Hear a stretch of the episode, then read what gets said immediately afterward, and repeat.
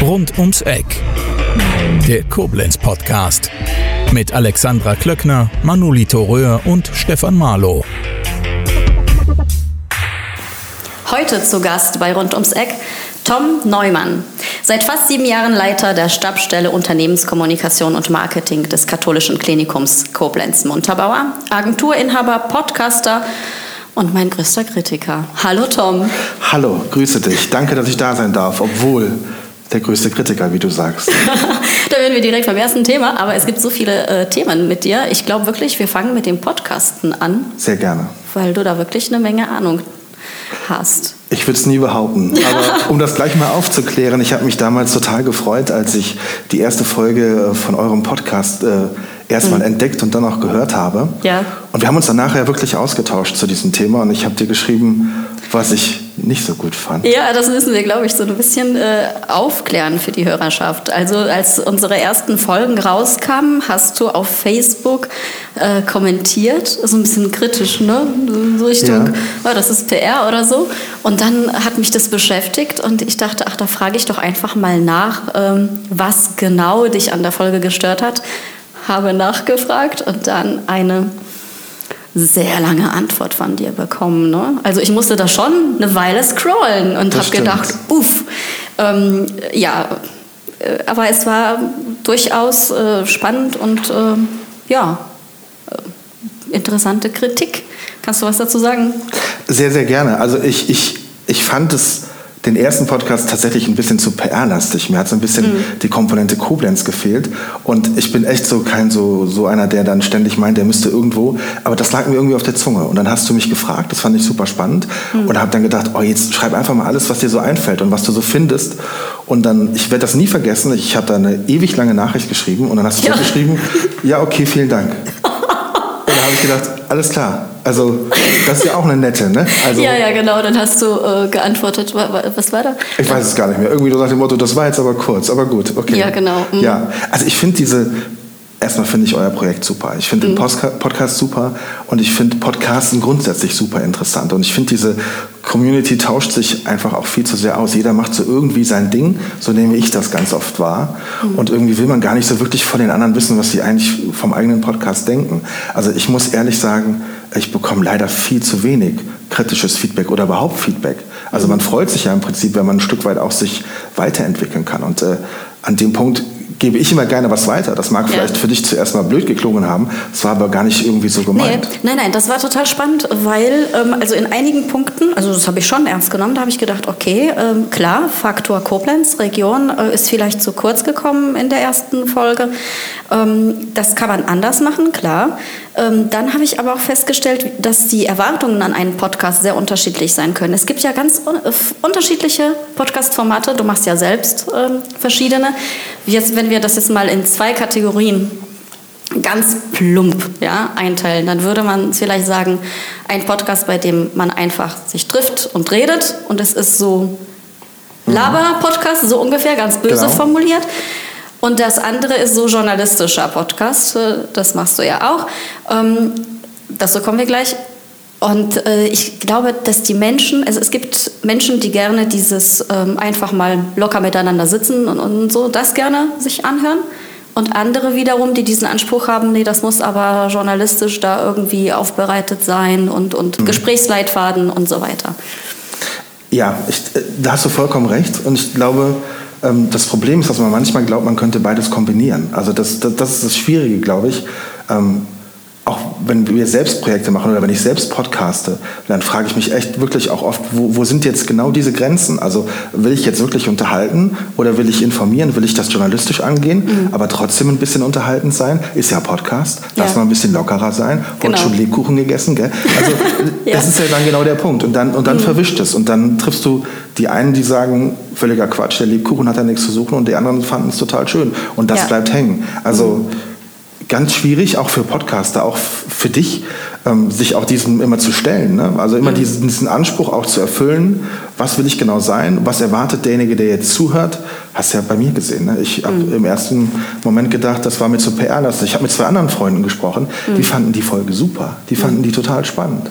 Ja, ich fand es äh, auch toll, dass du dann irgendwann später geschrieben hast, Mensch, jetzt, jetzt habe ich verstanden, worum es geht oder wie auch immer. Mhm. Und äh, das ist toll und auch positives Feedback irgendwann auf eine Folge gegeben, gegeben hast. Und ähm, das bedeutet nicht, also ich will auch nicht immer nur positive Sachen hören. Klar, man möchte immer bei allem, was man macht, auch was äh, dazulernen, sich weiterentwickeln und Feedback ist unfassbar wichtig. Das ist sehr wertvoll. Aber wenn ein Mensch zu beidem in der Lage ist, also Sachen wirklich zu kritisieren, aber eben auch mal zu sagen, dass was gut war, ähm, ja, das, das ist super. Da kann man dann auch ernst nehmen, finde mhm. ich. Ja. Natürlich denkt man in dem Moment aber auch, das darf ich dir auch gerne verraten, lehnst du dich jetzt nicht zu weit aus dem Fenster. Weil was ist denn bei den Formaten, die du selber machst? Ne? Also wo ja. hast du denn selber Strukturen in den Podcasts, die du machst? Das ist genau, was ich gerade gesagt habe. Also ich habe zwar dir ein Feedback gegeben, aber du hättest mir auch fünf Seiten schreiben können. Ne? Also dessen ist man sich ja auch bewusst, weil man, man, man lehnt sich ja schon aus dem Fenster, wenn man jemandem anderen sagt, immer, das fand ich jetzt nicht gut. Ähm, hm. Das heißt nicht automatisch, dass man glaubt, man macht selber alles richtig. Ne? Aber so dieses, dieser Austausch, ich finde den unheimlich wichtig und spannend und ich finde, der kommt zu kurz. Ja, vor allem heutzutage ist es auch viel wert, weil es diese, es gibt ja nur diese äh, extreme drauf, ja, hau drauf. Mhm. Mentalität, wenn einem was nicht passt, aber eben diese konstruktive Kritik und du hast ja damals auch Arbeit gemacht und so, ja wirklich viel geschrieben. Du dir auch bei ähm, deiner ersten Antwort. Ja, ja. Und ähm, dann äh, dieses, ja, dieser Austausch miteinander, das ist sehr wichtig, finde ich. Also, dass man, ähm, ja, einander es, Feedback gibt. Es gibt ja auch ganz liebe Menschen, die Podcasts hören und die jede Folge stark finden und immer sagen, das war super. ne? Also das, das, ja, das, das, das gibt es ja auch wirklich überall. Mhm. Das ist ja auch super, weil die Leute hören das einfach gerne und beschäftigen sich damit. Das ja. ist toll, aber natürlich entwickelst du dich eher an den Dingen, die du wirklich mal an dich ranlässt, weil irgendjemand mhm. sagt, an der Stelle war es jetzt gerade blöd. Ne? Also das ist jetzt irgendwie, das hättest du besser machen können. Ja, ich habe den Eindruck, dass lockere Gespräche besonders gut ankommen.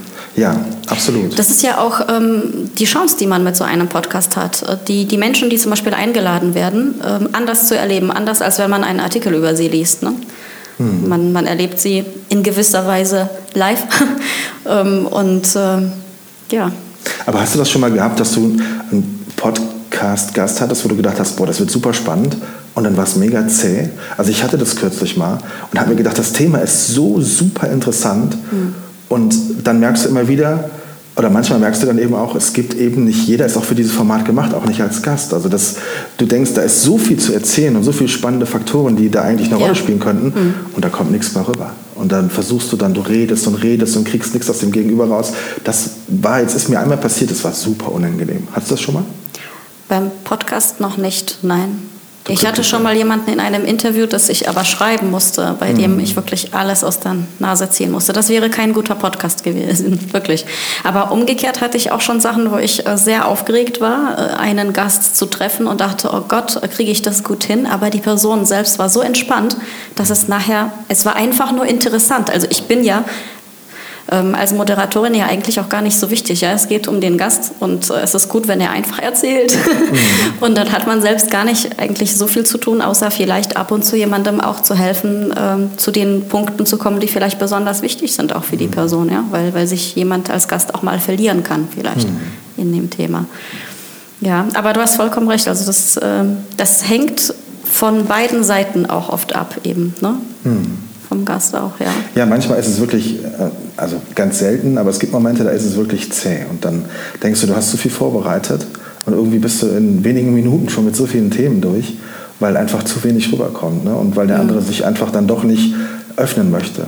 Also im, im Gegenzug, ich erinnere mich an einen Podcast-Gast, den ich mal hatte, äh, das war Chef von der Aktiengesellschaft hier aus der Region. Da war ich auch unheimlich nervös vorher mhm. und er war völlig tiefenentspannt. Und ja. das war sogar so, äh, dass wir unterschiedliche Termine hatten. Er stand plötzlich in der Tür und ich war in was ganz anderem drin und sein Büro hatte ihm einen anderen Termin gegeben als mir.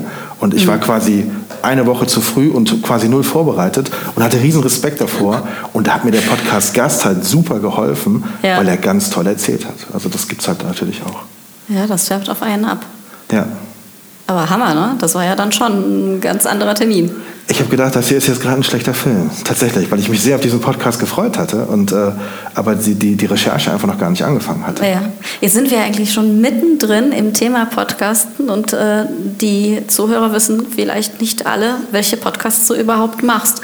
Ich würde die doch schon ein bisschen in seriös und ähm, extrem locker einteilen, oder? Sehr gerne, ja, das stimmt also, absolut. Fangen wir mal mit dem Podcast. Äh, ich glaube, du machst äh, einen Podcast besonders lang, oder? Schön und doof. Genau, schön und doof.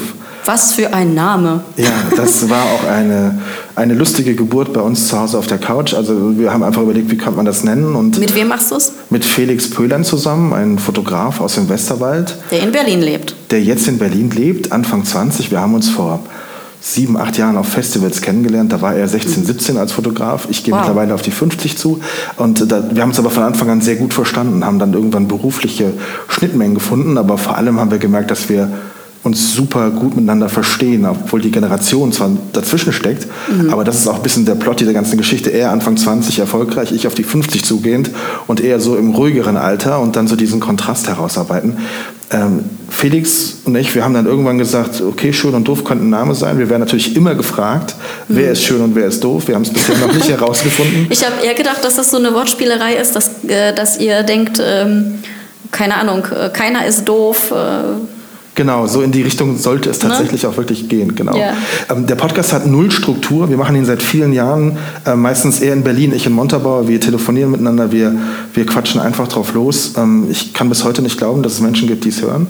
Aber ähm, ihr trefft euch doch live, oder? Nein. Nein, es ist also per in, Telefonleitung oder wie? Genau, genau. In 80 Prozent der Fälle sitzt äh, Felix in Berlin und ich sitze in Montabaur. Ich habe mir das immer so vorgestellt, dass ihr an einem Tisch sitzt und da liegen noch irgendwie äh, Pappschachteln mit äh, abgekühlter Pizza oder und, so. Also und so, Keksen und so. Oder, ja, genau. genau. Ganz selten, wenn er im Westerwald ist, machen wir das auch. Wir podcasten ab und zu zusammen. Ja. Aber wirklich 80 Prozent der Podcasts ist, dass er in Berlin in seinem Büro sitzt, das Mikrofon vor sich hat. Mhm. Wir telefonieren, jeder nimmt seine Tonspur auf und danach werfen wir es zusammen. Mhm, das ist auch gute Tonqualität dementsprechend. Mhm. mhm ja, also okay, das hören wir natürlich gerne, weil es immer schon ein bisschen eine kleine Herausforderung ist. Aber wie gesagt, wir, wir machen das seit ein paar Jahren unregelmäßig, unstrukturiert. Wir reden einfach über das, was uns passiert ist und was so ansteht. Und wir bekommen super schönes Feedback. Das und, ist also so ein Laber-Podcast, würdest das du das so sagen? Das ist ein Laber-Podcast, ja. absolut. Ohne Struktur, ohne Sinn eigentlich auch. Aber ja. da gibt es Leute, die gehen eine Stunde joggen und hören uns dabei. Und die fragen, die sagen, also wir bekommen auch schon Nachrichten, ähm, hör mal, ich wollte mal wieder joggen gehen, dann gibt es ja mal eine neue Folge. Also das ist wirklich ganz süß. Oder mhm. ähm, ich rede auch mal drüber, dass ich gerne Influencer wäre für Lebkuchenherzen gefüllte, zart bitter. und einen Tag später klingelt jemand an der Tür und bringt mir eine Packung Lebkuchenherzen. Also Ach, wie cool. Es ist wirklich super lustig. Äh, natürlich dann schon Leute, die man schon auch kennt. Ähm, aber das zeigt uns irgendwie, hören die Leute doch hin. Komischerweise. Ja, ja. ja. Ja, ihr spielt da ja auch immer wieder mit, mit Themen, also so ähm, Anspielungen auf deine Zeit als Soldat, ne? Zwischendurch genau. auch. Mhm. Genau, so das, das Ganze, so die, erstens so die Lebenseinstellungen, die unterschiedlich sind. Also Felix ist jetzt gerade eher so, macht jetzt gerade einen Flugschein und sowas.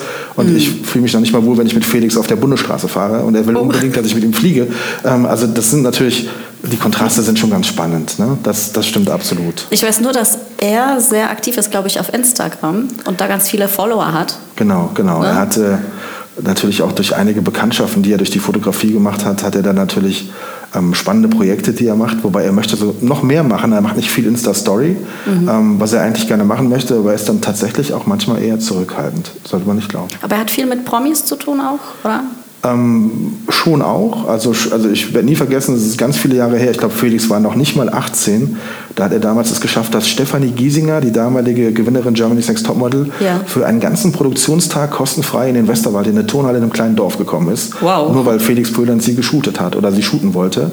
Eine mhm. sehr gute Freundin, die mittlerweile von Felix, die mittlerweile in Mailand arbeitet, hat ein Kleid designt. Äh, ein Kumpel hat Cocktails gemacht und dann war Stefanie Giesinger den Tag da. Also das, das hat er halt, der hat es halt wirklich schon drauf, die Leute irgendwie davon zu überzeugen, dass das, was er macht, ganz spannend ist. Und das ja. ist sehr interessant. Stark. Und ähm, wo lebt eure Hörerschaft? Hören das auch diejenigen, die so aus dem Berliner Umfeld sind oder eher die Westerwälder? Tatsächlich mittlerweile auch. Also er hat ja auch Connections dort mittlerweile geknüpft zu zum Beispiel den Füchsen Berlin, Handball-Bundesligist, hat einen sehr guten mhm. Freund, der ist Handball-Nationalspieler, der Paul Drucks. Ähm, das verwischt sich so ein bisschen, vermischt sich gerade so ein bisschen. Ähm, wir haben tatsächlich auch Zuhörer in Berlin mittlerweile. Was mich noch nervöser macht. Ach was, ach was.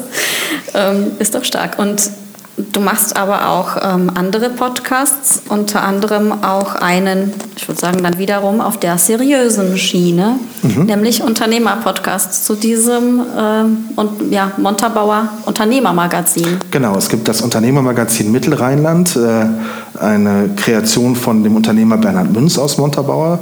Ähm, der hatte mal die Idee dazu und hat mich gefragt, ob ich ihn redaktionell unterstützen möchte gerne mhm. für das Printprojekt. Und wir haben dann gesagt, begleitend, lass doch auch einen Podcast machen. Hier und da, wo wir mit Unternehmern aus der Region sprechen, den Unternehmern eine, eine Stimme geben, äh, wo wir ein bisschen reinhören in die Region und einfach versuchen, dieses Format auch für uns zu nutzen. Wir müssen ganz ehrlich sein, wir sind da absolut am Anfang. Da seid ihr Welten weiter mit eurem Podcast, als wir das sind. Ähm, es muss auch erst noch gelebt und gelernt werden tatsächlich. Ähm, aber wir wollen es versuchen. Wir wollen gucken, ob es irgendwie ankommt, ob die Leute damit auch ähm, anzusprechen sind, ob sie das auch mal hören wollen. Ne? Also wir hatten schon auch interessante Folgen, also wo wir wirklich auch Feedback drauf bekommen haben. Aber da stehen wir noch sehr am Anfang. Bertie Hahn, der mal bei uns war, war bei euch auch, ne? Genau, das haben wir uns bei euch ja. abgeguckt. Der war bei euch. Da haben wir gesagt, das war so cool, den holen wir auch.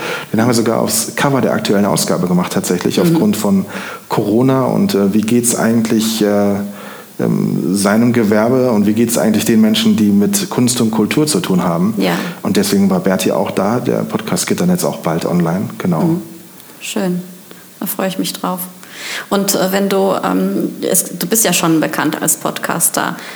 Denkst du, dass die Leute, die dich von diesem lockeren Podcast kennen, auch den Unternehmer-Podcast mit dir hören? Ich glaube, es ist eine andere Zielgruppe tatsächlich. Ich glaube tatsächlich, dass, dass andere Leute das hören und ich hoffe, dass die Leute das immer, das klingt jetzt vielleicht, ich, ich bin echt ein wirklich bescheidener Typ. Also ich möchte, ich freue mich, wenn Projekte funktionieren und wenn mhm. ein Podcast gut funktioniert. Und ob ich dann das spreche oder moderiere oder nicht, das ist für mich tatsächlich zweitrangig. Also mir ist es eher unangenehm, wenn ich zu viel positives Feedback bekomme auf irgendetwas. Ich mache das nicht, um dieses Feedback zu bekommen, was schön ist, aber ich mache es, weil ich die Projekte spannend finde. Und äh, es wird natürlich Leute geben, die aus meinem näheren Umfeld auch den Podcast hören und den hören, weil sie wissen, dass ich das mache und dann da reinhören und darüber vielleicht spannende Themen entdecken für sich. Aber sonst ist es, glaube ich, eine andere Zielgruppe. Ja, ich habe mich nämlich gefragt, wie die Leute ähm, das unter einen Hut bekommen. Ne, das ist ja, mhm. wir leben ja in einer Zeit, ich weiß nicht, ob das jetzt so typisch ist oder schon immer so war, aber es wird ja sehr stark in Schubladen gedacht. Ne? Und wenn mhm. du so unterschiedliche Sachen machst, ähm, dann äh, ja, es ist interessant zu sehen, wie die Leute damit umgehen. Also es ist zum Beispiel so, ähm, das kann ich dir verraten, wenn ich bei Schön und Doof, wenn wir podcasten, dann verstehen die Leute, wie wir das meinen. Mhm. Aber die Leute scheitern dann aber schon daran, wenn ich bei Instagram versuche, in der Story irgendwas Lustiges zu machen.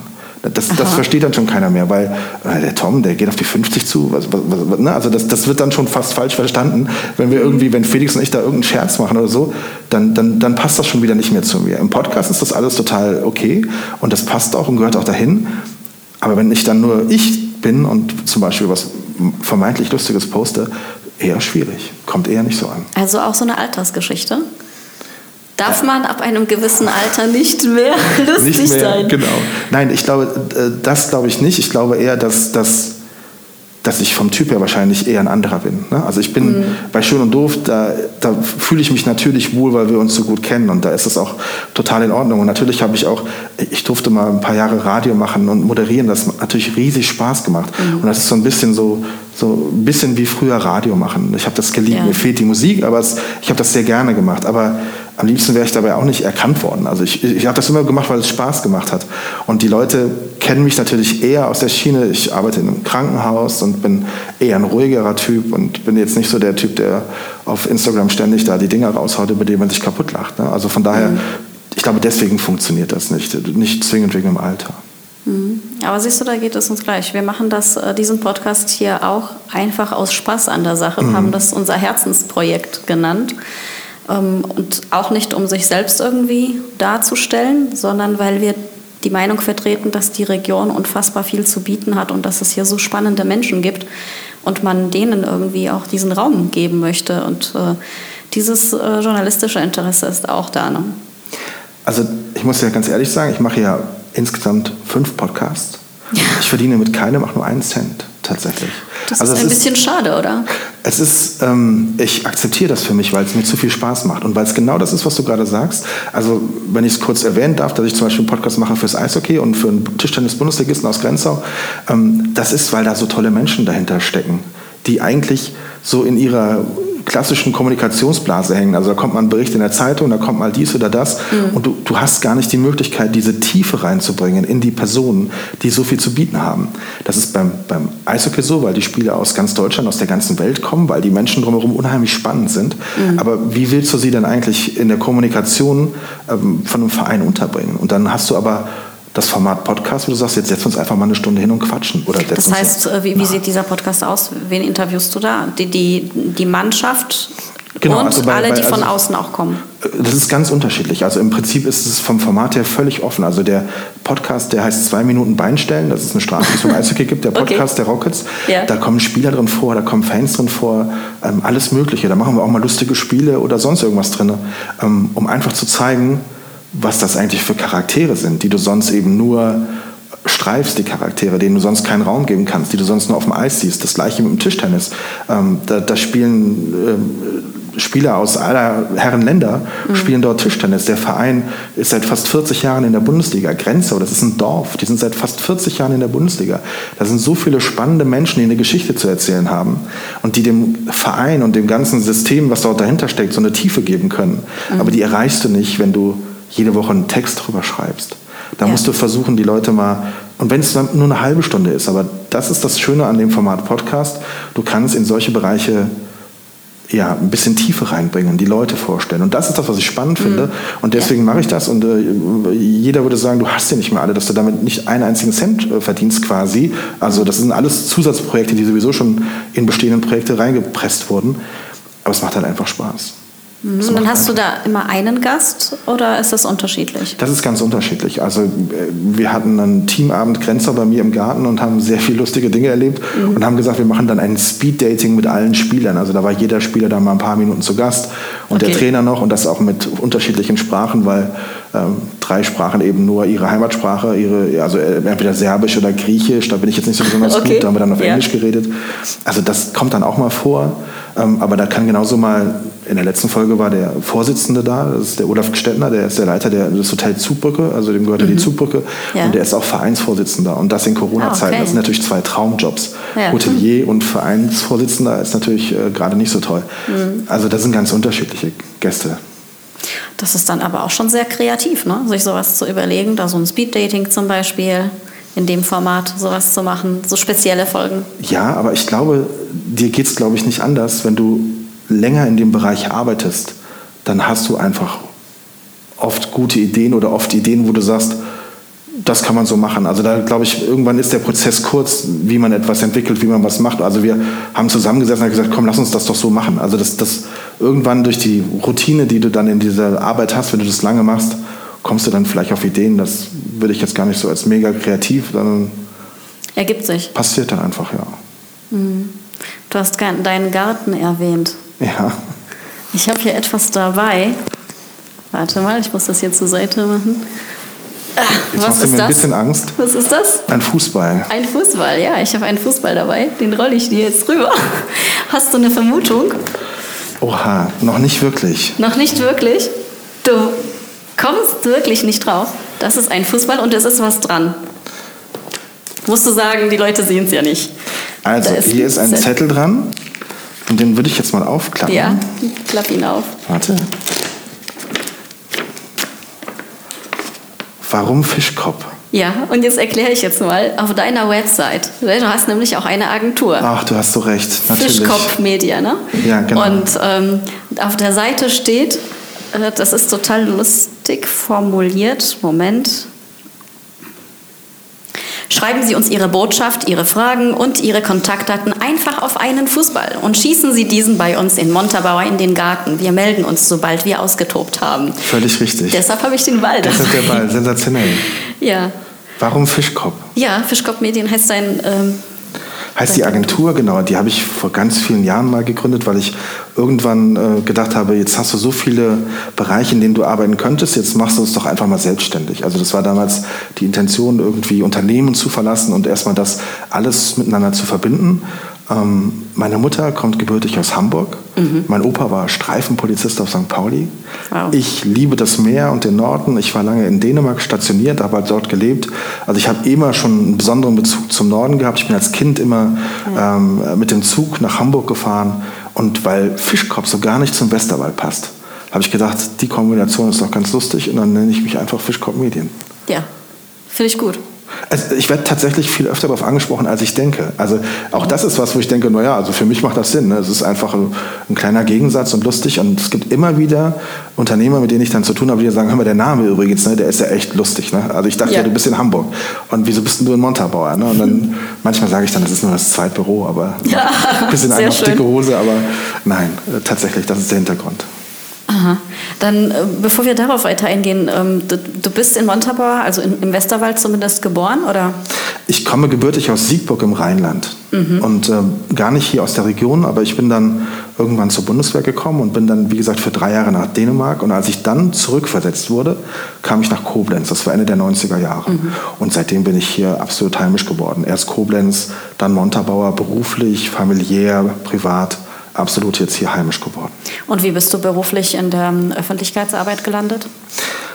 Ich hatte die Agentur. Ich habe viele Jahre in der Agentur quasi, also quasi ich bin quasi Freiberufler. Ne? Also die mhm. Agentur, das klingt immer nach irgendeinem Konstrukt. Äh, das, das war es nicht wirklich. Im Prinzip war ich Freiberufler und habe dort ähm, sehr viel gemacht, wollte aber dann irgendwann ein Stück weit wieder mehr beruflich Ruhe finden.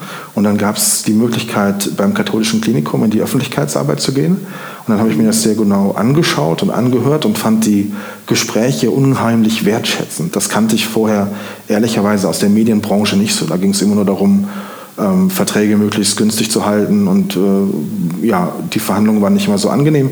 Du hast das ungefähr sieben Jahre gemacht, ne? die, die Agentur und äh, genau. dann bist du genau. Zum Klinikum. Und dann bin ich zum Klinikum gegangen, genau. Also ich habe ähm, mir das angeschaut und ähm, dann bekam ich das Feedback, dass sie das gerne hätten, dass ich da mit in das Team einsteigen würde.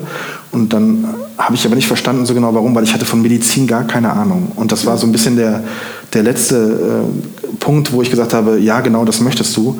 Äh, wir wollen nicht, dass sie wissen, wie Medizin funktioniert. Wir brauchen jemanden, der die richtigen Fragen stellt um dann so zu schreiben, dass jeder versteht, wie Medizin funktioniert. Das war wirklich der Hintergrund. Also äh, es gab mal einen Vorgänger von mir, der war Mediziner. Mhm. Ähm, und das klang alles sehr fachlich. Und das war in der Kommunikation nach außen für die Patienten vielleicht nicht immer so einfach. Und man wollte ganz bewusst jemanden, der eigentlich keine Ahnung hat von Medizin, um dann eben die richtigen Fragen zu stellen und es so zu erklären, mhm. dass es wirklich jeder verstehen kann. Es sind drei Krankenhäuser, die, äh, für die genau, du arbeitest. Genau. Ne? Das Brüderkrankenhaus in Montabaur gehört dazu, der Marienhof und das Brüderhaus in Koblenz. Und wie darf man sich da deine Aufgaben vorstellen? Was, was musst du da schreiben und tun? Also alles Mögliche tatsächlich. Also wir haben eine Stabsstelle für Unternehmenskommunikation und Marketing, die ich leiten darf. Wir haben ein Team aus vier Personen, die sich um diese Kommunikation kümmern. Da geht es um interne wie externe Kommunikation. Es gibt immer wichtige Themen nach innen, aber auch Themen nach außen. Ähm, es geht darum, aus dem Haus zu berichten. Es geht darum, die Themen nach außen zu tragen, äh, was uns bewegt. Das kann was äh, das kann eine Baumaßnahme genauso sein wie das medizinische Leistungsspektrum, wie auch immer eine Patientengeschichte. Es geht mhm. viel um Storytelling. Es geht darum, dass wir angefangen haben, eigene Fernsehen, also Videonachrichtensendungen zu produzieren, weil wir uns nicht mehr so glücklich äh, aufgehoben gefunden haben bei dem, was so in der Region angeboten wird. Wir gesagt haben, lass uns lieber hochwertig in eigene Produktion investieren und all unsere Kanäle dafür nutzen, als dass wir Geld ausgeben und wir können quasi nicht evaluieren, was passiert genau damit. Also mhm. so haben wir es auf all unseren Kanälen und können genau gucken, wie viel Klickzahlen, wer hat wie wo was gesehen und wir können dann darauf reagieren. Ähm, ja, sowas machen wir wirklich. Wo findet man die Sachen? Auf der Seite? Äh, der man findet sie auf der Internetseite des Klinikums, mhm. aber natürlich auch auf all den Plattformen, die es so gibt. Also Facebook, Instagram, Twitter, äh, mhm. äh, bei Xing, bei LinkedIn sind wir natürlich. Also all diese Plattformen, wo ähm, sich Menschen aus der Region tummeln, wo sich aber auch Menschen vielleicht tummeln, die eine Arbeit suchen oder die Arbeitnehmer halt sind und äh, genau, um uns dort zu positionieren. Das heißt, es geht vor allem um Recruiting und so, diese Themen, aber es geht tatsächlich um, Patienten. es geht, glaube ich, also wir haben uns vor vielen Jahren strategisch tatsächlich neu ausgerichtet als Krankenhaus, als Gesamtkrankenhaus. Mhm. Haben gesagt, dass wir die Dinge stärken müssen, die wir gut können und dass wir nicht anfangen müssen, Dinge zu tun, die wir noch gar nicht machen, nur um irgendwie mitzuspielen. Also wir konzentrieren uns auf das, was wir wirklich gut können und das versuchen wir dann auch eben nach außen zu kommunizieren. Mhm. Das führt inhaltlich dazu, dass wir wirtschaftlich seit vier Jahren Gewinne schreiben, also ein Plus machen am Ende des Jahres, was in der Krankenhauslandschaft durchaus untypisch ist. Mhm. Also der Standort Montabaur zum Beispiel stand lange für, für Außenstehende lange vor dem Aus, bis es die Fusion gab.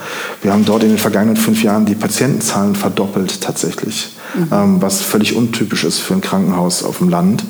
Ähm, ja, und in dem Bereich versuchen wir einfach, ja, der, der Marketingmensch würde sagen, die, die, Marke katholisches Klinikum ein Stück weit greifbar zu machen. Also den Menschen zu erklären, wofür stehen wir, für Medizin, für moderne Medizin, mhm. aber auch von Mensch zu Mensch ist noch ein zweiter Claim, der uns wichtig ist, dass wir diese menschliche Komponente dabei nicht verlieren.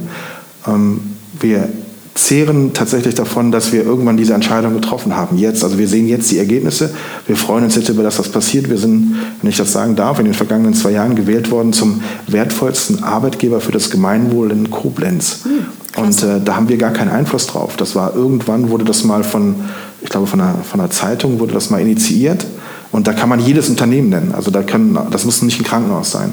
Mhm. Und dass wir dort zweimal in Folge jetzt schon äh, da zum wertvollsten Arbeitgeber ernannt wurden von den Menschen aus der Region, zeigt uns, dass, dass die Marke verstanden wird, also wofür wir mhm. stehen. In erster Linie geht es um Medizin, ja. aber es geht eben auch darum, dass wir ein vernünftiger Arbeitgeber sind, dass wir ein verlässlicher Partner sind für die Region. Mhm. Und trotzdem ist das Thema Medizin unheimlich schwierig und trotzdem wirst du immer auch Fälle finden, in denen Medizin nicht so funktioniert wie geplant.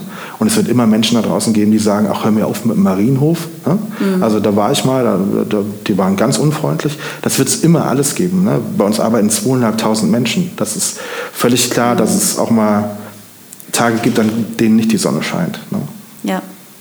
Aber wenn, äh, wenn es um diese Arbeit nach außen geht, Kommun Außenkommunikation, dann und du sagst, dass es in Montabaur definitiv deutlich mehr Patienten gibt als früher. Ja? Dann, mhm. dann erreicht man die wahrscheinlich, erreicht man das dadurch, dass man bestimmte Leistungen nach außen positioniert und sagt, mhm. wir haben gute Fachärzte genau. und so weiter. Beschäftigst du dich dann also auch mit den Ärzten? Total. Also wir haben 19 äh, Chefärzte und wir haben einen ganz engen Austausch. Mhm. Also es geht wirklich darum, dass wir, dass, dass alle Abteilungen nicht zu kurz kommen dürfen in der Kommunikation. Das beginnt bei der Homepage, bei dem vernünftigen Auftritt, das beginnt bei Veranstaltungen, geht über Leistungsspektrum, geht über Storytelling aus den unterschiedlichen Abteilungen. Das ist immens wichtig. Da ist jetzt nicht, dass wir sagen, wir machen nur die Gesamtstrategie, sondern wir setzen uns mit jedem Chefarzt hin, führen Jahresgespräche. Also ich setze mich jedes Jahr einmal hin und sage, wo können wir dran anknüpfen? Was können wir verbessern? Was sollten wir in der Kommunikation ändern? Wird irgendwas medizinisch Neues kommen? Also die Fragen stellen wir uns 19, 20 Mal mit allen Chefärzten, die da sind, jedes Jahr. Und natürlich reagieren wir auch auf Geschehnisse. Also wir reagieren natürlich auch, wenn wir sagen, ähm, da gibt es eine Abteilung, die hängt vielleicht gerade von den, von den Patientenzahlen ein bisschen durch. Mhm. Vielleicht könnte man da nochmal ähm, eine, eine, Geschichte darüber erzählen, was sie wirklich machen und so. Ne? Also natürlich versuchen wir immer auch auf den Markt zu reagieren und versuchen zu schauen, wo steht die Abteilung gerade, die einzelne Abteilung für sich und wie können wir sie unterstützen auf dem Weg, dass sie noch besser dasteht. Mhm. Es gibt auch ähm, Krankenschwestern, die auf Instagram tätig sind. Ja, ich weiß nicht, ob das aus euren Häusern äh, so ist, aber mhm. es gibt das auf Instagram. Das gibt es ne? auch natürlich, ja, genau. Das spielt dann aber auch das äh, so mit dem Datenschutz eine Rolle, oder? Also was, was dürfen die da öffentlich äh, tatsächlich posten? Und, genau. Also ich äh, kenne tatsächlich jetzt keine, von der ich konkret sagen kann, bei uns aus dem Haus wird das gemacht. Ähm, aber Datenschutz ist ein Riesenthema, weil es geht natürlich immer, die Patientensicherheit, auch die Datensicherheit der Patienten steht immer an allererster Stelle bei jedem bei jeder Sache, die wir machen, bei jedem Dreh, der von außen kommt, wir haben ja oft Drehanfragen, die bei uns im Haus stattfinden oder mhm. Geschichten, die bei uns stattfinden sollen, ähm, ist ein unheimlich wichtiges Thema, ganz wichtiges Thema. Ähm, wir sind, äh, was den Datenschutz betrifft, auch absolut gebrieft und ich glaube schon auch echt auf der Höhe, dass wir genau wissen, was wir dürfen, was wir nicht dürfen. Wir haben da eine Rechtsabteilung, die wirklich fit ist und die uns da auch berät und unterstützt. Wir ähm, sind da wirklich vorsichtig, was Daten betrifft und wollen aber trotzdem kommunizieren. Ne? Also wir haben trotzdem, am Anfang war es schwierig, unsere Leute davon zu überzeugen, dass ich mit ihnen ein Foto mache und das später bei Facebook ist. Mhm. Weil am Anfang sie noch nicht den Mehrwert erkennen konnten, wollten oder nicht erkannt haben. Einfach, ähm, ich möchte jetzt aber nicht, ich bin zwar bei Facebook, aber ich möchte nicht als Mitarbeiter des Hauses jetzt in der Funktion hier fotografiert werden, wie ich, ne? also wie ich ja. was mache. Ähm, mittlerweile haben wir damit überhaupt kein Problem mehr, weil sich mhm. das entwickelt hat, weil die Leute sehen, was machen wir denn eigentlich, wofür brauchen wir das denn in der Kommunikation nach außen. Wenn wir heute ein Fotoshooting machen in der Abteilung, das übrigens wir sehr oft mit dem Felix machen, weil wir eine tolle Bildsprache entwickelt haben, ähm, dann haben wir ganz selten das Problem, dass wir noch Leute suchen müssen, die mit bei dem Shooting dabei sind. Und unsere, unser Anspruch ist, dass jedes Foto, das wir machen, das sind wir. Also es ist nicht eingekauft, irgendein Arztfoto, sondern das sind unsere Leute. Und am Anfang war das schwer, das zu vermitteln. Und mittlerweile merken sie aber selber, durch die Wahrnehmung, die wir haben, auch in der Öffentlichkeit, das funktioniert. Und das mhm. geht und da kann ich auch gerne dabei sein und dann werde ich auch nicht kritisiert. Genauso als ich angefangen habe und gesagt habe, wir müssen Facebook machen vor vielen Jahren. Das war ein Riesenthema, um Gottes Willen. Warum sollten wir denn, wenn, wenn wir doch die Sicherheit haben, dass wir wissen, wir machen vernünftige Arbeit, mhm. dann brauchen wir uns vor dem Feedback nicht zu, da brauchen wir davor keine Angst zu haben. Also lasst es uns machen. Und wir stehen heute da mit einer Facebook-Bewertung 4,9 von 5. Und das ist für ein Krankenhaus untypisch. Und äh, wir haben noch nie eine große Diskussion geführt in all den Jahren, wo uns irgendjemand angegriffen hat über die sozialen Netzwerke. Mhm. Das ist auch so ein Thema, dass ähm, Krankenhäuser ja Unternehmen sind. Ne? Das sind mhm. ja richtige Betriebe und ähm, müssen sehr wirtschaftlich denken, was nicht immer mh, hm, im Sinne der Patienten ist. Das ist ein heikles Thema. Ne? Dieses Thema kann man tatsächlich nur mit maximal großer Transparenz angehen. Anders funktioniert das niemals. Natürlich haben wir die Aufgabe, wirtschaftlich zu handeln. Ansonsten könnten wir uns die Mediziner nicht leisten, wir können uns die tollen Pflegekräfte nicht leisten, wir könnten uns die tollen Therapeuten nicht leisten. Ein Beispiel, es gibt ähm, einen Pflegenotstand in unserem Land, in Deutschland, das wissen wir alle, Pflegekräfte gibt es einfach nicht zu viele. Wir haben im vergangenen Jahr 100 neue Pflegekräfte eingestellt, 100. 80 als Vertretung für Kolleginnen, die in Schwangerschaftsurlaub, also in Schwangerschaft sind, mhm. und 20 neue Stellen besetzt. Das heißt, ähm, das, das System muss schon ein Stück weit funktionieren, damit wir auch diese Qualität anbieten können. Also äh, es geht nicht darum, wirklich Geld zu machen. Also wenn wir einen Plus machen, wie jetzt zum vierten Mal in Folge knapp 2,1 Millionen Euro, die fließen dann nicht in irgendwelche Boni oder sonst irgendwas, sondern die fließen sofort aufs Festgeldkonto und davon wird die nächste Investition getätigt. Anders können wir nicht so handeln, wie wir das tun. Wir haben in Montabaur vor wenigen Wochen ein neues Parkhaus eingeweiht für 3,7 Millionen Euro, bezahlt aus Eigenmitteln. Es war notwendig. Wir haben eine Kita gebaut dort. Wir haben ein Ärztehaus gebaut mit einem Investor. Wir bauen ein Herzkatheterlabor. Das kostet hier alles Geld. Und äh, das kann man aber nur versuchen, maximal transparent den Menschen auch rüberzubringen. Und das System ist eigentlich transparent, es ist aber sehr kompliziert. Also wenn wir einen Patienten behandeln mit, der, mit dem Fall XY, dann mhm. bekommen wir von der Krankenkasse einen fest, festgelegten Satz ähm, Honorar. Und, und damit müssen wir arbeiten. Also wir, wir, wir können da gar nicht groß irgendwie jonglieren oder so. Wir brauchen, natürlich brauchen wir Patienten, die wir behandeln, damit mhm. wir auch wirtschaftlich arbeiten können. Ähm, aber die Wirtschaftlichkeit im Gegenzug, da geht es nicht darum, irgendwie sich einen teuren neuen Dienstwagen zu holen, sondern die Medizin und den Standard zu halten. Mhm. Ich glaube, dass das äh, komplette System aber durchaus kränkelt. Ne?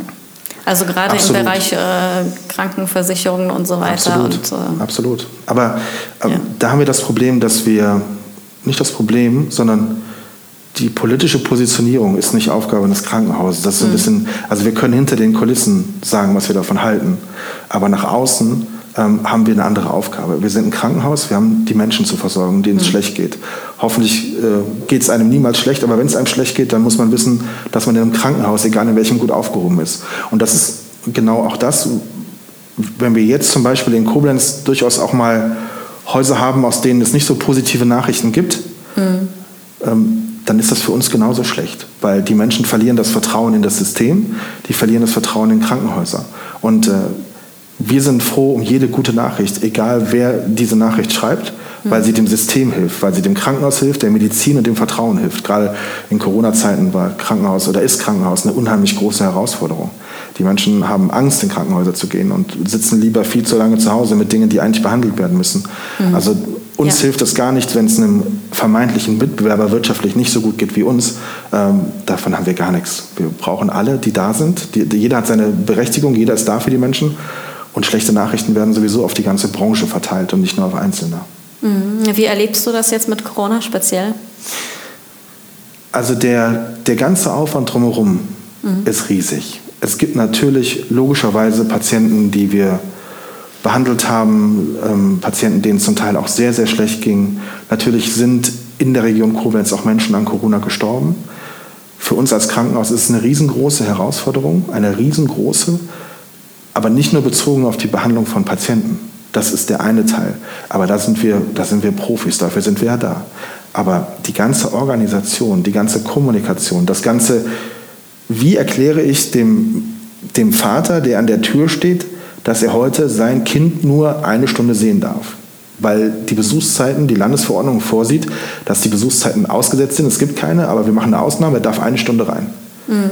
Und dann kannst du dir vorstellen, was das für Gespräche sind, die du führen musst, wenn du in ein Patientenzimmer gehst, um Menschen zu sagen, sie müssen, ihre Besuchszeit ist abgelaufen, sie müssen jetzt das Krankenhaus verlassen. Mhm. Es gibt nichts Schlimmeres, als das zu tun. Klar. Es ist aber unsere Aufgabe. Also diese ganzen Dinge, die drumherum, die dazugehören zu Corona, mhm. ähm, sind für uns natürlich eine riesige Herausforderung. Ja, ich glaube, dass auch nicht alle diese Regelungen wirklich sinnvoll sind. das Nein. ist mal ein anderes Welche zum Beispiel Thema. Ne? Also ich, ich denke schon, also das ist eine Horrorvorstellung, dass ein Familienmitglied an Corona erkrankt, ja, oder ja, und äh, im Krankenhaus sein muss und man an diesen Menschen nicht mehr drankommt und dieser Mensch dann auch wirklich alleine ist. Ne? Mhm. Also ich meine, was hilft einem sehr, wenn es einem schlecht geht, wenn man krank ist?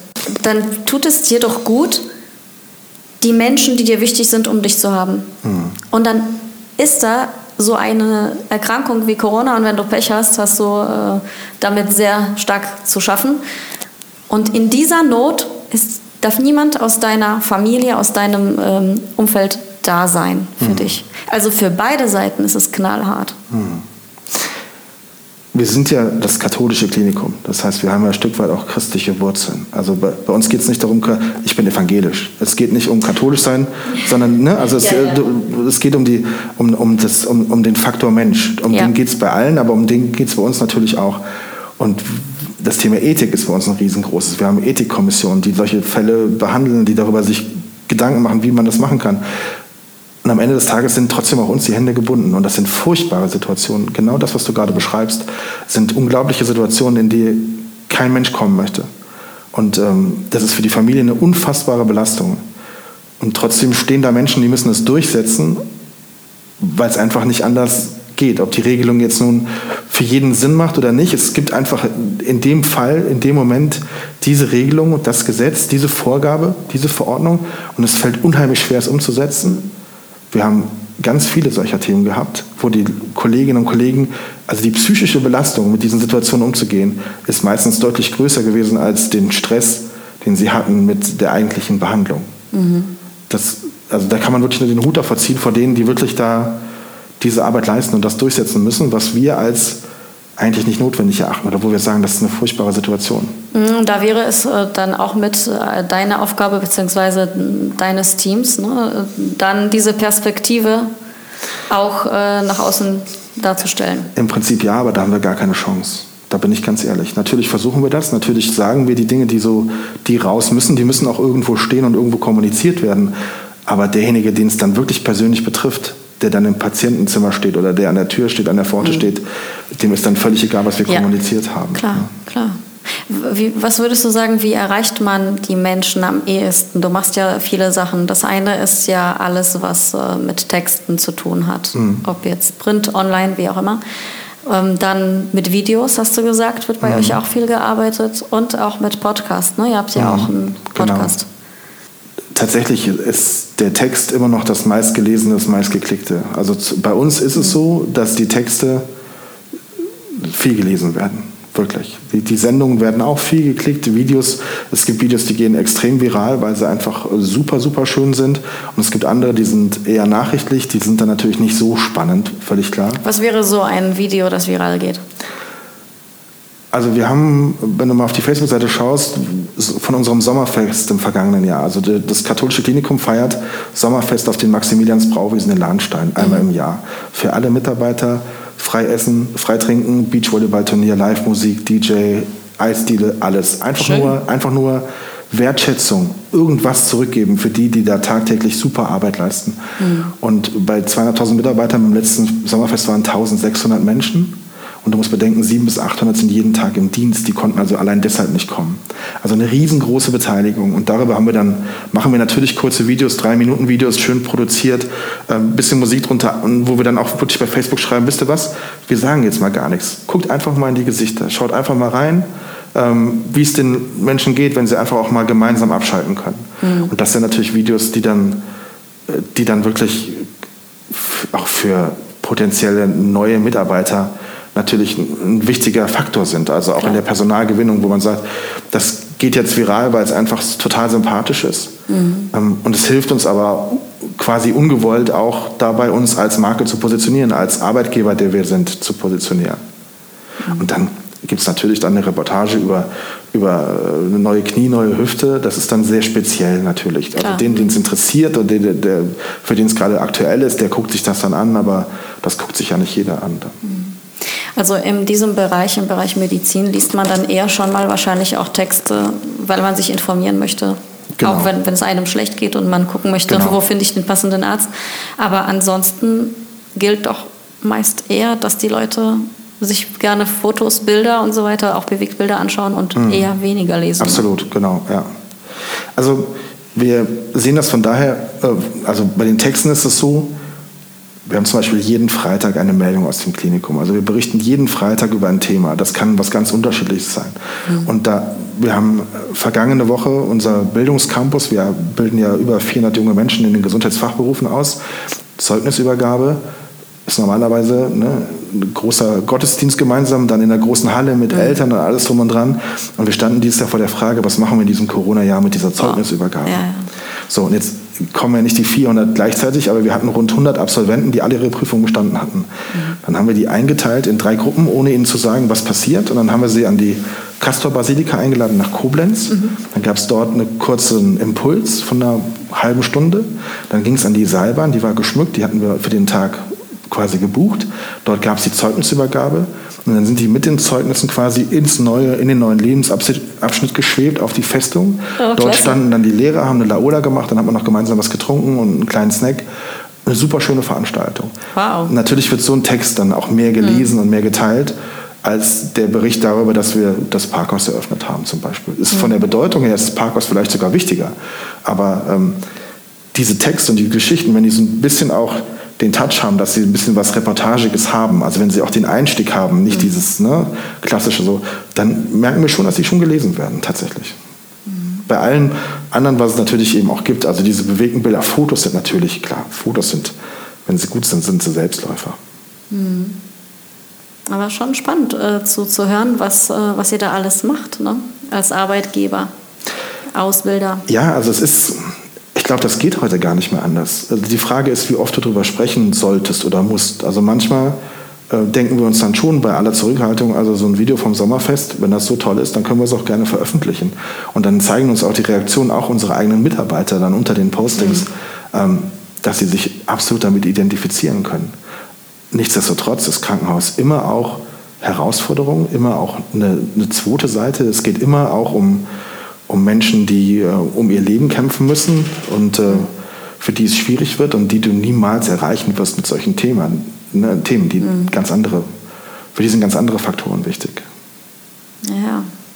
Also wir haben in Corona-Zeiten, ich werde das nicht vergessen, wir haben das auch publiziert ähm, nach Rücksprache, wir hatten eine Patientin Mitte 80, äh, wir waren uns sehr, sehr sicher, dass sie es leider nicht schaffen wird. Sie war in einem sehr schlechten Zustand ihr ging es extrem schlecht, sie musste ähm, beatmet werden. Also es war eigentlich davon auszugehen, das war damals in einer sehr frühen Phase, ähm, dass sie die erste Patientin sein wird in Koblenz, die an Corona stirbt. Mhm. Und äh, wenig später kam dann auch noch ihr Sohn, wurde auch noch eingeliefert mit Corona mit Mitte 50. Und dessen Zustand wurde auch immer schlimmer. Der musste dann auch beatmet werden. Und das war eine furchtbare Situation für alle. Natürlich, dass wir in dieser Konstellation da die Familie im Krankenhaus hatten. Mhm. Und wir haben sie behandelt und zwei Wochen später, also es war wirklich absoluter Gänsehautmoment, haben die zwei zusammen im Patientenzimmer gesessen und haben gefrühstückt. Und wenig später konnten wir sie beide entlassen. Und das sind so Geschichten, das ist natürlich, das geht dann richtig ans Herz. Und das tut dann auch mal richtig gut, auch denen, die, die mhm. eben diese, diese Leistungen vollbringen als Pflegekräfte, als Ärzte oder wie auch immer. Also da, da ist die eine oder andere Träne geflossen mhm. als dann plötzlich die zwei wieder gemeinsam frühstücken konnten und wenig später auch entlassen werden konnten. Ne? Und wenn solche Geschichten muss dann auch mal, also es geht uns da nicht um, guck mal, wie toll wir sind, sondern es geht darum, Mensch, schau mal hier, ein kleiner Lichtblick in dieser Zeit, in der alle damit mhm. zu kämpfen haben, wie es irgendwie weitergeht und wie wir mit unserem Leben umgehen sollen und was auch immer. Und das sind natürlich dann Dinge, da braucht es dann auch kein Foto. Also da würde ich nie ein Foto machen. Ich würde die niemals noch mit einem Foto. Ne? Also der Name war natürlich falsch, also stand dann dabei. Aber die Geschichte an sich, die, die musste einfach auch mal erzählt werden. Ich liebe es, Geschichten ohne Bilder zu erzählen, tatsächlich. ja. Ich finde es eine totale Herausforderung, ich finde es mhm. total spannend. Ähm, aber das ist was, was ich wirklich gerne mache, zu versuchen, Menschen mit, mit, mit Text in, in ein Bild zu holen. Also Menschen mit Text so in, das, in die Szenerie reinzuholen, dass sie sich das wirklich vorstellen können. Das ist etwas, was ich unheimlich gerne mache und was ich sehr faszinierend finde. In denen, also wir hatten natürlich uns die Frage gestellt, machen wir ein Foto? Die waren auch damit einverstanden. Mhm. Aber dann haben wir gesagt, nee, wir machen es ganz bewusst nicht. Weil darum geht es nicht. Es geht nicht um das zur Schau stellen, schau mal, wie toll wir die zwei ähm, quasi gerettet haben. Darum ging es nicht. Ne? Also, ich glaube, Menschlichkeit, Menschlichkeit ist. Äh Moderne Medizin von Mensch zu Mensch, das ist unser Slogan, den wir uns vor vielen Jahren gemeinsam erarbeitet haben und ich finde, der trifft es ganz gut. Also dieses ähm, moderne Medizin ist wichtig, weil du einen gewissen Qualitätsstandard hast und weil mhm. die Menschen draußen ja auch immer ein gewisses Bild haben. Also ich weiß, dass die Menschen vor zehn Jahren ein ganz anderes Bild hatten vom Krankenhaus in Montabaur, als sie es heute haben. Die Imagewerte damals waren darf ich glaube ich sagen, katastrophal. Da war kein Vertrauen mehr da. Und da hat sich aber so viel entwickelt und da sind so viele Entscheidungen getroffen worden, ähm, dass sich das Bild verändert hat. Aber man muss ja dazu sagen, es reicht nicht, wenn sich das Bild verändert, ne, sondern es muss tatsächlich was dahinter stecken. Es würde mhm. ja nicht funktionieren, wenn man sich nach außen hin so schön darstellt und in Wirklichkeit hat man eben kein äh, besonders gutes Personal. Hat mhm. man, ja? Die wichtigste PR für uns ist die Pflegekraft ist der Mediziner. Wir können noch so viel texten. Wenn die ihre Leistung nicht bringen, also wenn die ihre Passion nicht umsetzen und wenn die nicht für die Leute da sind, dann funktioniert der schönste Text nicht. Also wir können tatsächlich nur flankierend sein, gerade in dem Bereich Krankenhaus ähm, ist, das, ist das, was vor Ort passiert, die wichtigste PR, wenn man das überhaupt so sagen darf. Also die Art und Weise, wie ich behandelt werde, menschlich behandelt werde und medizinisch behandelt werde. Das ist der entscheidende Faktor dafür, ob du als Krankenhaus, ähm, ich will mal sagen, funktionierst und die Patienten Vertrauen haben oder nicht. Wenn du dazu dann auch gewisse Dinge aussprichst und sie zeigst und sie transparent machst, dann zielt das zwar auch noch auf, auf den Markenkern ein und dann kommen dann auch Patienten, also wenn wir irgendeine schöne Geschichte machen über irgendwas, das passiert uns oft, dass sie dann unterschreiben, ich war damals da und da, es war total super. Hm. Ne? Also ganz lieben Dank nochmal an das Team von der Abteilung oder von der Abteilung. Aber das passiert ja nur, nachdem man diese Erfahrung gemacht hat. Also alles, was wir in der Kommunikation machen, kann nur flankierend sein, kann nur hm. unterstützend sein. Wenn der Arzt ja. nicht funktioniert, geht das nicht. Und du bekommst ja ziemlich viel mit, oder?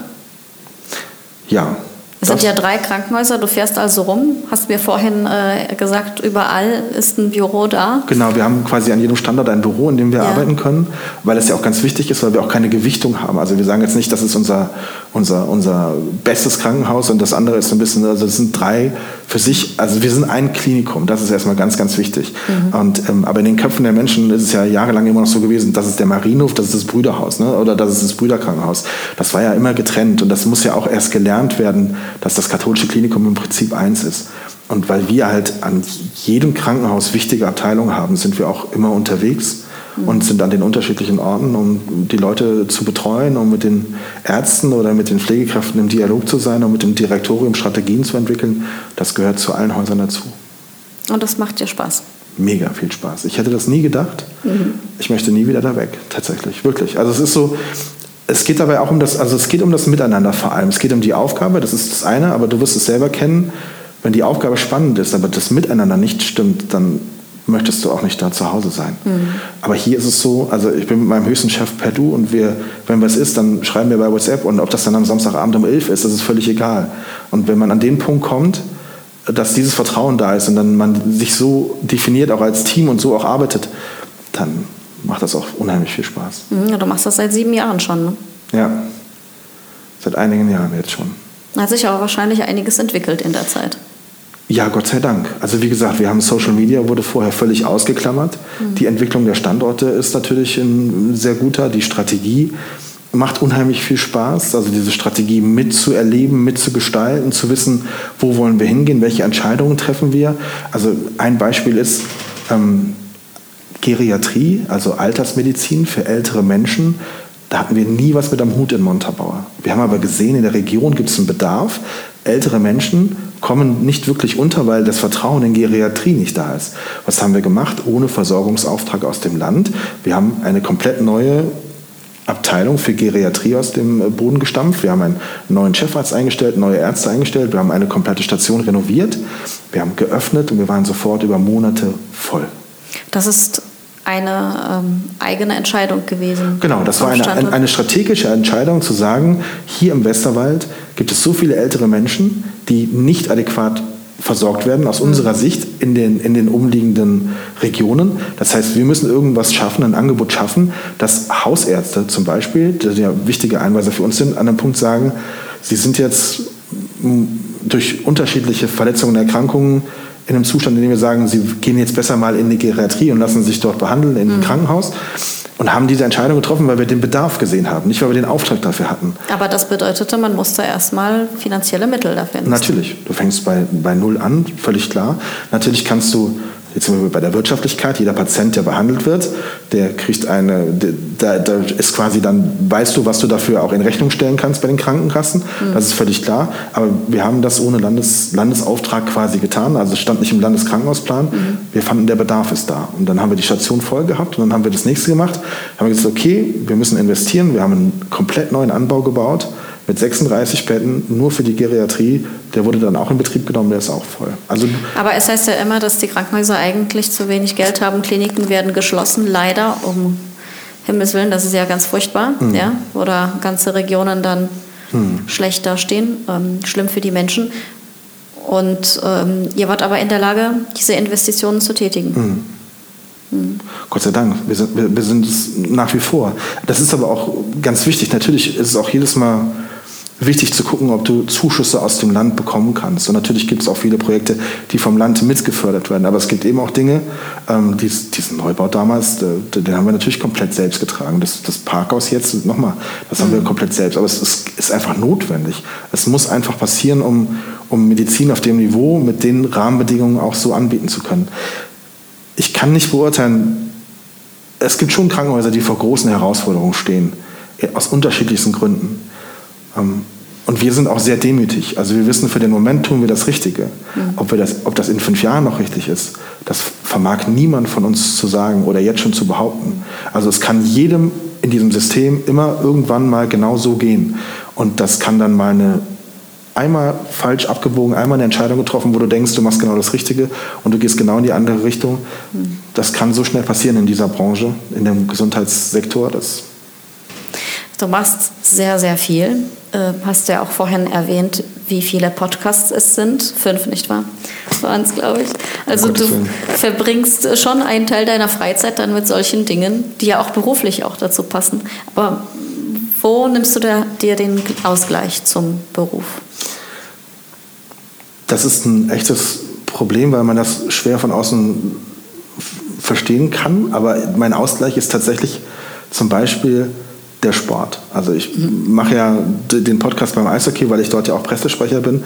Das sind Dinge, die ich einfach liebe. Ich, ich, ich liebe, ich, ich mag halt den Sport und für mich ist es keine Arbeit, wenn ich zu einem Eishockeyspiel fahre, sondern ich genieße das dann. Ich habe mir natürlich auch in den Jahren ein Stück weit das so erarbeitet, dass ich schon gut verstehe, was funktioniert und wenn ich an dem Abend einfach nur auf ein Drittel Lust habe, dann fahre ich dann halt auch nach Hause. Aber der Sport und diese Dinge sind für mich eine super schöne Abwechslung. Oder den Kontakt zu den Jungs dann. Also wir sitzen wie oft bei mir zu Hause im Garten oder sitzen abends zusammen oder grillen oder machen Spieleabend bei uns, ne, spielen Tischtennis, was weiß ich, irgendwas. Das ist für mich der Ausgleich. Ich mag tatsächlich, ein Teil meiner Arbeit ist mein Ausgleich. Mhm. Klingt verrückt. Super. Klingt Nö, also ich, ich kann das total nachvollziehen. Ja? ja. Okay. Ja, zum Beispiel, dass ich hier mit dir sitze, finde ich ganz toll. Ist mhm. ja auch nicht unbedingt mein Job, ne? Mhm. sondern etwas, das äh, wir alle freiwillig machen, ja. weil es Spaß macht. Ja, das stimmt, ja. Aber das ist, du wirst es vielleicht auch kennen, jemand, der, du hast natürlich auch einen Freundeskreis, wo Leute in Anführungszeichen normal arbeiten.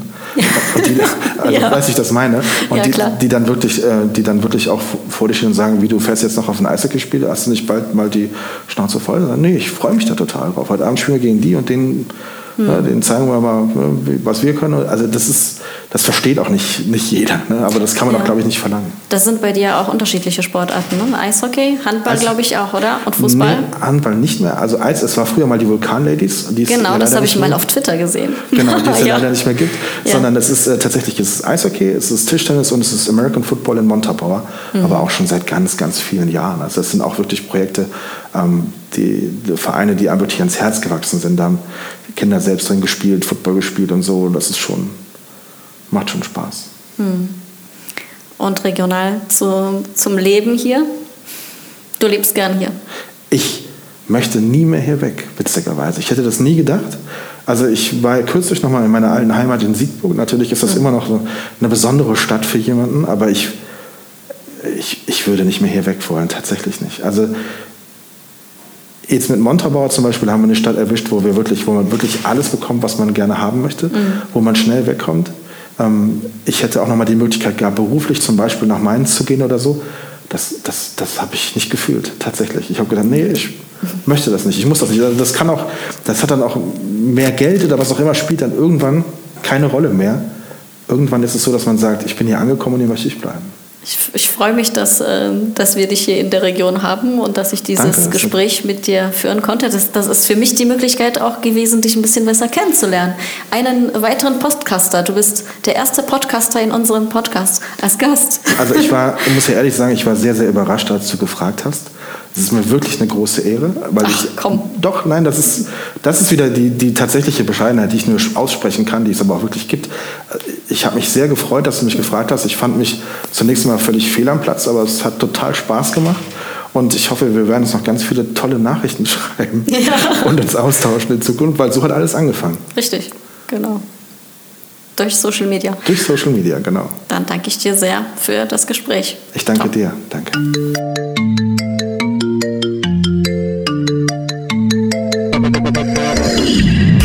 Das war Rund ums Eck, der Koblenz Podcast. Vielen Dank fürs Zuhören und bis zum nächsten Mal.